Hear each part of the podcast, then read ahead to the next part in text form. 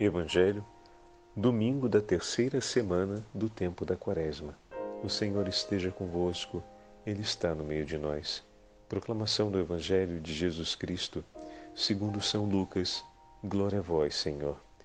Naquele tempo vieram algumas pessoas trazendo notícias a Jesus a respeito dos galileus que Pilatos tinha matado, misturando o seu sangue com um dos sacrifícios que ofereciam. Jesus lhe respondeu: Vós pensais que esses galileus eram mais pecadores do que todos os outros galileus por terem sofrido tal coisa? Eu vos digo que não.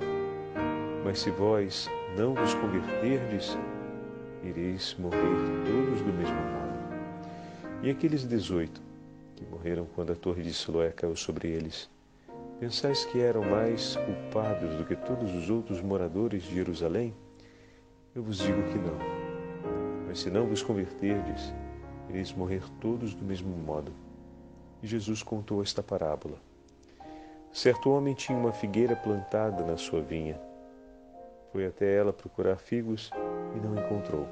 Então disse ao vinhateiro: Já faz três anos que venho procurando figos nesta figueira e nada encontro. Corta.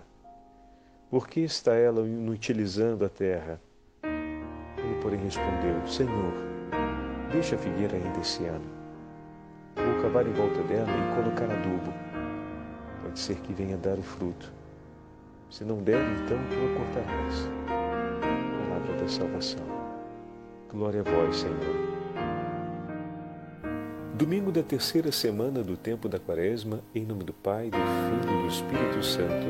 Amém. Queridos irmãos e irmãs, já percorremos metade do nosso itinerário quaresmal.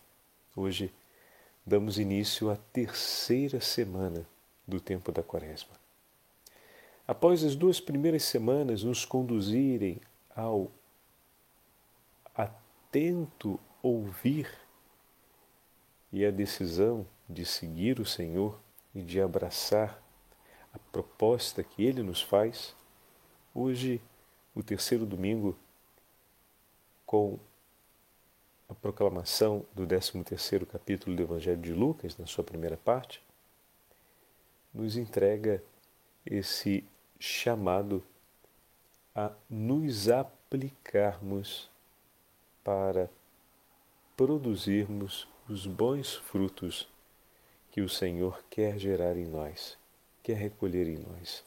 Deus quer recolher em nós frutos bons, pois Ele sabe que essa árvore que somos, que esta árvore que é você, que sou eu, que essa figueira é boa e produz bons frutos. E ele vem todo ano poder recolher frutos bons dessa figueira. Vocês lembram? A árvore ruim produz frutos ruins. Árvores boas produz frutos bons. Não seria o vinheteiro pouco inteligente de querer adubar e cuidar de uma árvore ruim que produz frutos ruins? Nem tampouco seria pouco instruído o proprietário que por três anos vem perseguir em uma árvore ruim frutos ruins.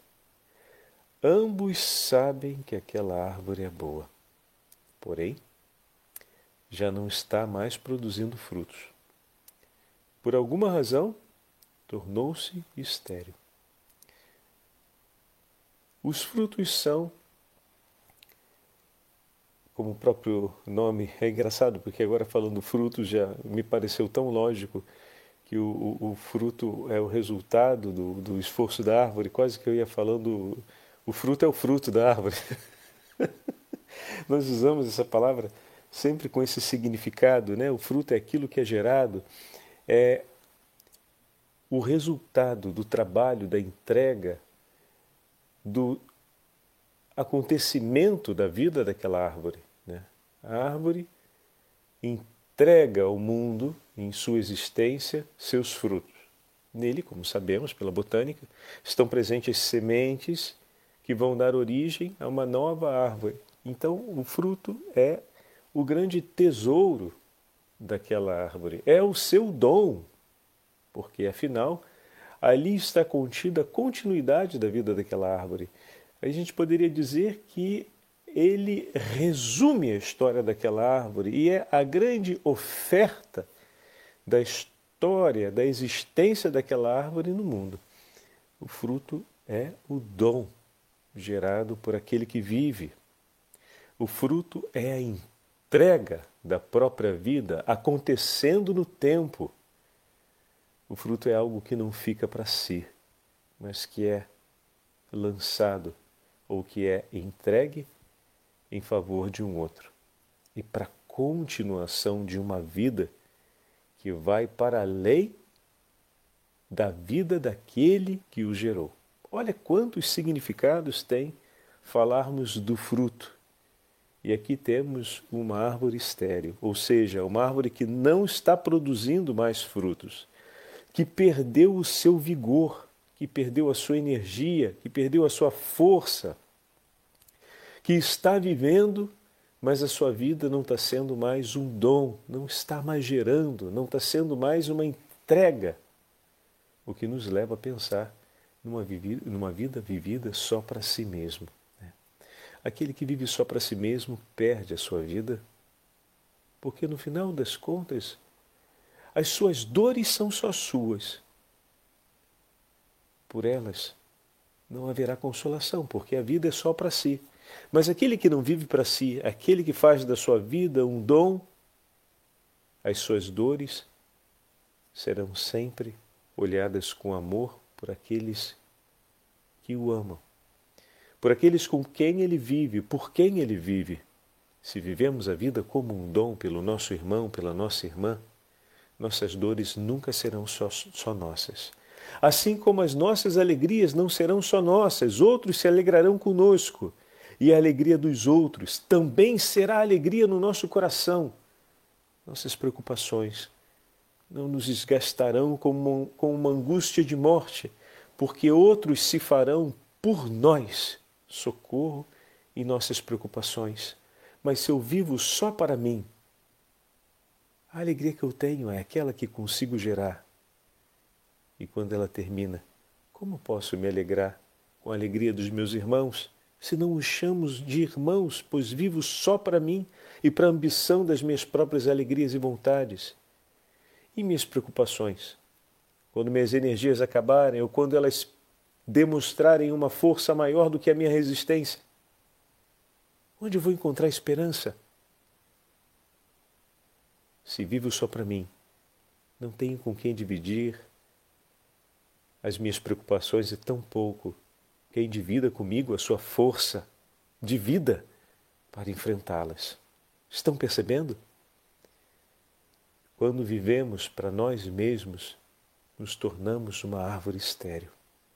Os frutos são a entrega de uma vida. A árvore que frutifica é árvore que entrega a sua vida. É árvore que gera. Muito bem. Junto com a parábola de hoje, que tem mais ainda para falarmos, né? Essa é só uma imagem. Estou começando de duas imagens é, secundárias. A primeira é essa. A gente, quando escuta esse texto, pouco pensa nesse detalhe de que, ao escolher a imagem da árvore que não gera frutos, o Senhor poderia ter escolhido, por exemplo, uma ovelha desnutrida que precisava ser alimentada, que precisava ser cuidada. A árvore, ela precisa ser cuidada, ela precisa de cuidados. Poderia ser a imagem de uma ovelha, mas por que a imagem de uma árvore? E vai muito ao encontro. Pensar na árvore é lembrar a parábola em que o Senhor falou a respeito dos frutos. A árvore se conhece por seus frutos. Se os frutos são ruins, a árvore é ruim. Se os frutos são bons, a árvore é boa. Esse agricultor que vai ao encontro dessa árvore, esse proprietário que vai ao encontro dessa árvore, sabe a qualidade dessa árvore. Meu irmão e minha irmã, a gente sempre conclui dizendo, o padre hoje está começando de trás para frente, na maioria das vezes que a gente escuta essa parábola, que essa árvore, que essa figueira, somos cada um de nós, o agricultor é Cristo e o proprietário é Deus. Ok. É bom sabermos que essa árvore é boa. Assim como eu e você fomos batizados, fomos unidos a Cristo, por isso, essa árvore, você e eu, é uma árvore fecunda, preparada e escolhida por Deus para gerar bons frutos. É uma árvore boa. O Senhor sabe muito bem onde ele vai buscar seus frutos. A perplexidade é não encontrá-los. Que grande palavra de esperança é essa! E ao mesmo tempo, que palavra importante para se ouvir. Uma palavra de grande esperança porque a árvore é boa. Deus não vai procurar onde não pode encontrar. A árvore é boa. A árvore foi unida a Cristo no dia do batismo, então somos parte, vamos pegar a imagem aqui é do figo, mas parte da, da, da, da, a imagem da videira, né? somos parte da videira. O figo, como a gente sabe, é um fruto que traz infinitas sementinhas dentro dele, né? uma quantidade enorme de sementes, é uma árvore extremamente fecunda na produção de seus frutos. Então, essa imagem que falávamos na descrição da árvore tem uma grande relevância mas por que o padre começou a falar de vida para si, vida para o outro? Porque o que esteriliza a vida do cristão, nós perdemos a, a fecundidade da nossa vida quando vivemos só para nós mesmos. E aqui a gente junta agora um outro texto bíblico, né? Aquele que vive só para si vai perder. A vida foi feita, foi entregue por Deus para ser vivida como um dom. Porque quais são as razões que levaram essa árvore a não produzir frutos? É importante perguntarmos isso. Porque a árvore, ela está sempre ali, naquele terreno. Ela não muda de lugar. Ela não é tirada de um lado para o outro. Ela não pode se mexer para lá ou para cá sem que alguém o faça. E se Deus a plantou num lugar bom, como assim essa árvore não produz frutos? Se ela é uma árvore boa, Será que é a falta do cuidado de Deus para com ela? E aí a imagem do agricultor que vem cuidar da árvore no lugar em que ela está. Poderemos dizer, a árvore não produz frutos porque é uma árvore ruim, mas essa tese já foi é, derrubada porque tanto o agricultor como o patrão são não são pouco inteligentes de cultivar uma árvore que não gere frutos ou que gere frutos ruins. Né? Agora, a outra opção seria: será que não tem cuidado com essa árvore? Essa é uma árvore que está sendo abandonada, está sendo descuidada e por isso está fraca e não consegue produzir frutos? Essa tese também já foi eliminada pela própria narrativa do texto, pois o próprio Senhor se dispõe a cuidar dela.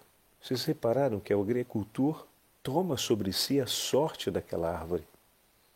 Ele se colocou entre o proprietário e a árvore para dizer: Meu Senhor, entrega a mim a vergonha dessa árvore, eu vou cuidar dela. Ele se apresenta como advogado daquela árvore, como alguém que se coloca ali para interceder por ela. E ele, se, como a gente fala em italiano, se, se dá da fare, ou seja, se empenha, ele trabalha. A árvore não produz frutos, a árvore não gera, não trabalha para gerar os frutos. Ele então assume sobre si o compromisso de trabalhar por ela. Não trabalhar contra ela para repreendê-la, não trabalha em maneira hostil, violenta, mas ele se dá mais trabalho porque seguramente tinha outras coisas para fazer, mas ele se empenha em separar o seu tempo e a sua entrega. Ele coloca a sua vida como uma forma de pagamento, de, de hipoteca, agora me escapa a palavra que vem em italiano, caparra, que tem um outro significado para a gente, é, não é o aluguel, ele dá um, um como se fosse o fiador, aquele que assegura né, no lugar do outro, reconhecendo a impossibilidade do outro, ele se coloca à frente e se dessa forma toma sobre si a sorte da árvore. No próximo ano, se depois desse cuidado não houver não houver resposta, ou seja, depois que eu me der o trabalho por ela, mais uma vez, ainda assim, ela não se deu o trabalho por ela mesma, aí, bom, a gente corta, porque não tem o que esperar. Se Deus escolheu um lugar bom para estarmos e uma terra boa para vivermos, por que essa terra foi perdendo força, meu irmão, minha irmã, e nós estamos indo na direção à esterilidade? Essa é a pergunta para a gente colocar hoje, nessa terceira semana da Quaresma. Deus escolheu a árvore boa, pois reservou para ti o batismo. E tenho certeza que no seu infinito amor colocou-te colocou-nos em uma terra boa, em um lugar bom. Mas ainda assim, uma árvore que produz bons frutos, cuidada por Deus, pode vir a se tornar estéril. Como é bom a gente saber disso, para a gente ficar atento. É preciso ter cuidado. Não é pela pouca qualidade da árvore, não é pelo descuido do agricultor que ela não dá frutos. É porque está faltando o sacrifício da árvore em tomar da terra e tomar o que é necessário para produzir os frutos. O Senhor cava em volta e aduba em volta, no lugar onde ela está. O que significa dizer que diariamente o Senhor, na nossa vida ordinária e cotidiana, derrama sobre nós as graças necessárias. Ele aduba com a esperança, ele aduba com a palavra de coragem, ele aduba com o socorro espiritual, ele aduba com a sua bênção, ele aduba por meio de tantas graças ordinárias e extraordinárias que nos são reservadas. Mas esse adubo é sobre aquela terra onde ele nos colocou. Ele nos colocou sobre a terra da oração, sobre a terra da comunhão, sobre a terra da vida em comunidade, sobre a terra dos sacramentos, sobre a terra do Santo Rosário, sobre a terra da piedade. E Ele vai adubar ali, na boa terra que estamos. Mas se estamos ao longo da nossa vida permitindo que a terra ao nosso redor se torne uma terra pedregosa, porque buscamos sempre viver mais para nós mesmos, construir uma vida toda ela orientada para nós, uma vida que não leva mais em consideração os ensinamentos do Evangelho, o que os deixa. Lá embaixo, na ordem da hierarquia de nossas prioridades cotidianas, a oração, a relação com Deus, pensar as coisas de Deus fica lá embaixo. Cotidianamente a gente procura exercitar a firmeza desse ordenamento hierárquico de vir por primeiro aquilo que é de Deus e o olhar à luz da fé todas as coisas que estão presentes na nossa vida. Isso é o nosso exercício cotidiano ao longo dessa caminhada com a meditação da palavra de Deus. Às vezes parece que o padre está puxando a orelha, mas não é um puxão de orelha, é uma chamada, e essa chamada a gente precisa muitas vezes ao longo da nossa vida, que nos ajuda a acordar e rever o ordenamento. De fato, tudo que temos para fazer num dia tem o seu grau de importância. Disso não discutimos. Só é preciso que a gente estabeleça um valor de prioridade e um valor hierárquico sobre tudo isso que é importante no nosso dia, de maneira que tudo façamos para a maior honra e glória do nome do Senhor, tudo façamos para a perseverança da nossa fé, tudo façamos para a comunhão com Deus e com o próximo. Então, sim, façamos tudo, mas façamos sob esse ordenamento hierárquico. E na medida em que vamos vivendo só para nós mesmos, todo adubo que for colocado, todo movimento que for feito naquela terra, vai ser pouco eficaz para o bem da árvore. Porque o adubo é colocado sobre a nossa vida cotidiana, sobre os momentos e as passagens do nosso dia a dia. Mas se estamos encapsulados dentro de um egoísmo e de uma preocupação ou de uma vida toda ela orientada para o ganho das coisas desse tempo, para construir aquele status de conforto e de autossuficiência, todo esse adubo que está sendo colocado ali está se perdendo. E a árvore vai continuar estéril. Dar-se da fare, como falam os italianos. Ou seja, tomar sobre si a fadiga. E que fadiga é essa? Fadiga de tomar nas mãos as coisas de Deus. Esse fardo em relação a todos os outros fardos que a vida pode ter é o mais leve. E o próprio Senhor disse que o seu fardo é leve. Mas é preciso que se dê o trabalho, como ele, enquanto agricultor, se dá o trabalho pela árvore. Se colocou entre o patrão e a árvore, entre o proprietário e a árvore, tomou sobre si a vergonha da árvore, tomou sobre si a sua sorte, porque ela estava destinada à morte, e ele se dá ao trabalho por ela para que ela consiga recomeçar a frutificar. Oh, meu irmão, que chamado para essa terceira semana da Quaresma. Os episódios que vieram antes na narrativa, que é sobre a história dos galileus que foram mortos e também desse, dessa outra tragédia da torre que caiu sobre aqueles que estavam construindo em Siloé. São duas imagens, dois episódios, temos pouca informação sobre eles, mas eles falam de uma morte que foi é, inesperada, foram pegos de surpresa. A vida de repente completou-se. E, bom, não foi possível fazer nada de diverso. Uns, como diz a própria narrativa do texto, foi uma rebelião, que acreditavam que estavam no controle quando de repente veio a mão forte de Roma e esmagou-os completamente.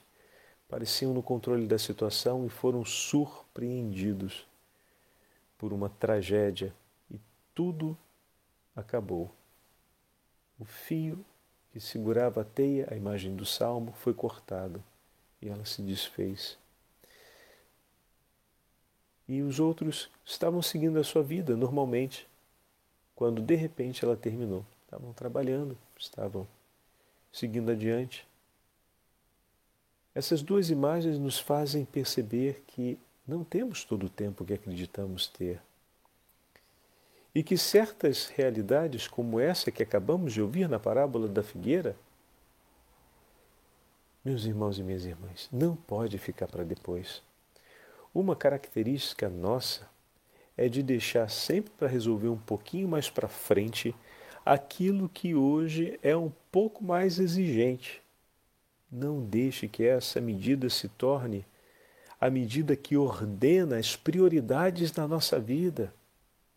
Ou seja, o que me exige menos vem por primeiro, o que me exige um pouco mais vem depois. Se essa for a ordem da nossa vida, corre o risco de não termos tempo de completar aquilo que realmente é importante, como o caso da Torre de Siloé. Ou então podemos cair na besteira de acreditar que temos o controle completo da situação e de repente vamos ser surpreendidos com o chamado do Senhor e o nosso coração não estará pronto. Pronto. Viram agora como é que se juntaram os dois textos? A gente começando da segunda parte e chegando até a primeira parte. É um chamado de amor aquele que o Senhor nos faz. Como é bom sabermos que essa árvore, ela é boa, ela pode produzir frutos e que o Senhor se levantou por nós e veio em nosso socorro para nos tirar da esterilidade.